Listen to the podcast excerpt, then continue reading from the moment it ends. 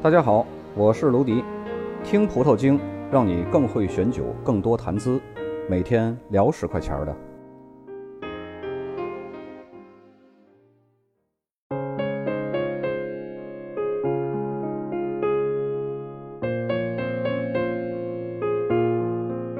喝过红酒的朋友们呢，肯定都知道波尔多，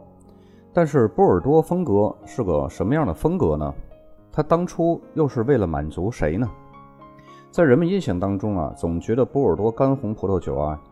总是一个味儿的，反正都是波尔多产区的一个地方的酒，那么就应该是一个味儿啊。其实呢，不然，波尔多干红呢存在着两种鲜明的风格：左岸风格和右岸风格。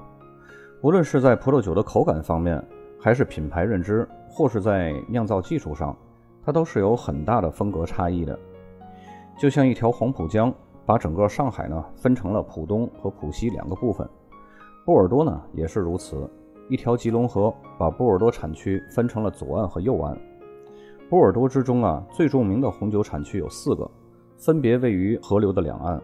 河流左岸呢是梅多克、格拉夫，右岸呢是圣埃美隆和波美侯。这也让波尔多的干红呢有了左岸酒和右岸酒之分，也形成了左右岸两种风格。它的风格不同呢，主要是来源于两岸种植的酿酒葡萄不同。左岸呢是以种植赤霞珠为主的，而右岸呢则主要是种梅洛。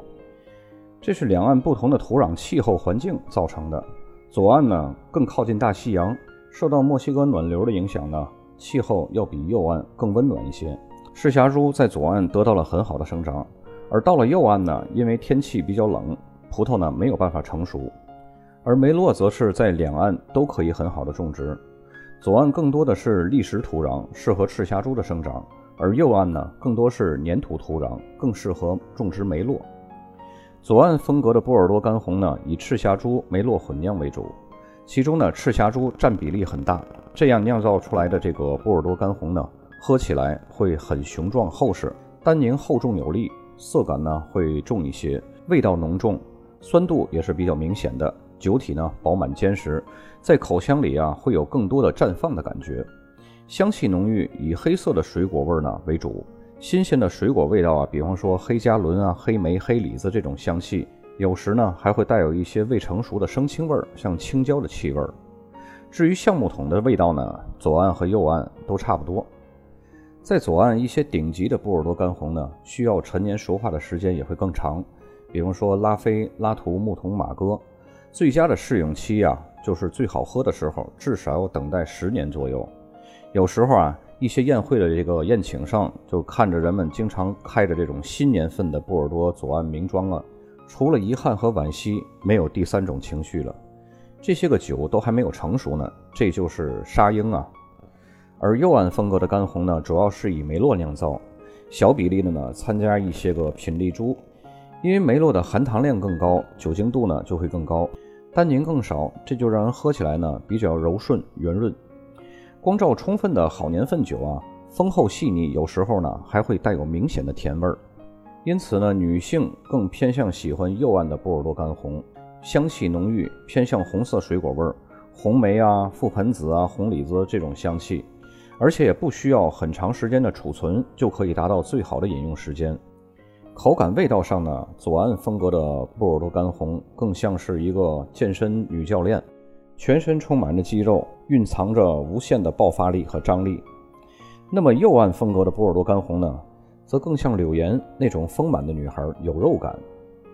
从品牌认知度来讲呢，波尔多干红的左右两种风格呢，左岸名气太大，而右岸呢低调内敛。左岸最出名的红酒产区呢是梅多克和格拉夫，特别是梅多克产区聚集着世界上最多的著名酒庄，就有点像上海浦东陆家嘴儿，就这么大一个地方，就聚集着全国最多的顶尖金融机构和投资公司。拉菲、拉图、木桐、马哥这些个1855波尔多红酒分级中的顶尖的名酒庄，经过了当年的巴黎世博会，展现在全世界的面前。在世界上奠定了梅多克红酒的崇高地位，而右岸酒的风格呢太过于低调。虽然右岸酒不缺乏这种顶级好酒，比如说波图斯啊、白马呀、欧颂啊，还有李鹏，而且呢，价格要比拉菲还贵得多。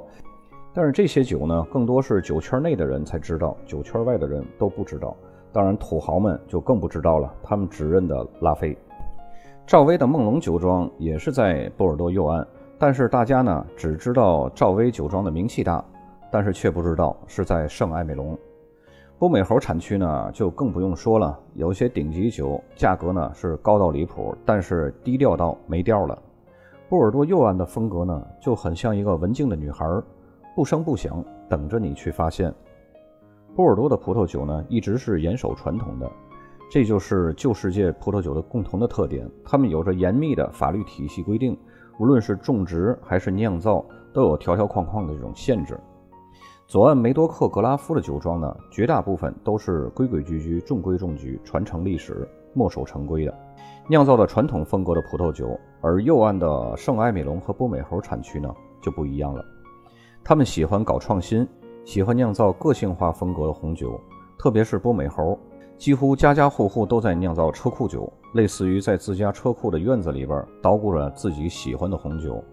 有相当一部分的右岸酒不拘于传统，带有鲜明的个人特点，品质呢也是卓尔不群。主要是因为左岸的红酒名气太大了，把波尔多正宗的味道牢牢抓住，灌输给消费者。他们只要按照这个路子就可以赚大钱，而右岸呢想要取胜。就不能拼正宗、拼传承了，只能拼创新的方式了。之所以波尔多的红酒出名呢，刚好还是赶上大英帝国的崛起。随着这个日不落帝国在全世界的殖民扩张呢，波尔多红酒呢也就站在了这个红酒的巅峰了。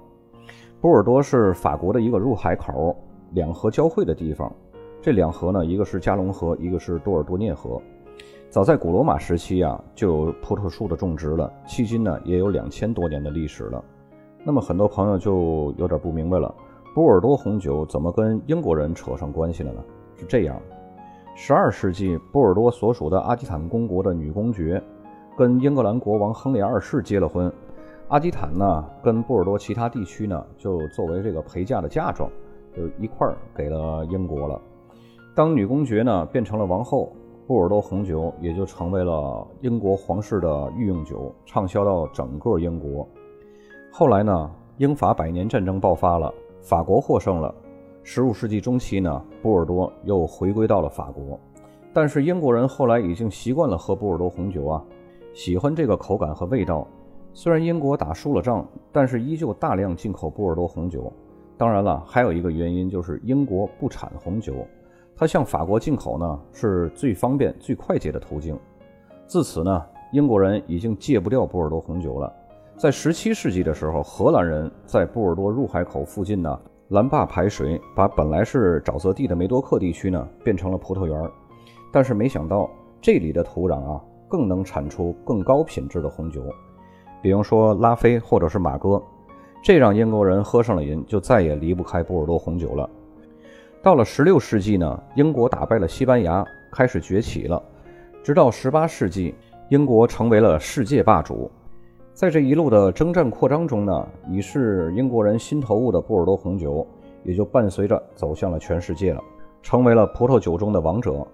再加上一帮组建美国的英国新教徒和他们的后裔们，也是喝着波尔多红酒长大的，是拥趸粉丝。比如，美国第三任总统托马斯·杰斐逊最喜欢喝的就是拉菲和马哥，这就让波尔多红酒呢这种王者的名气就更加响亮了。就这样，大英帝国让波尔多红酒在全世界一举成名。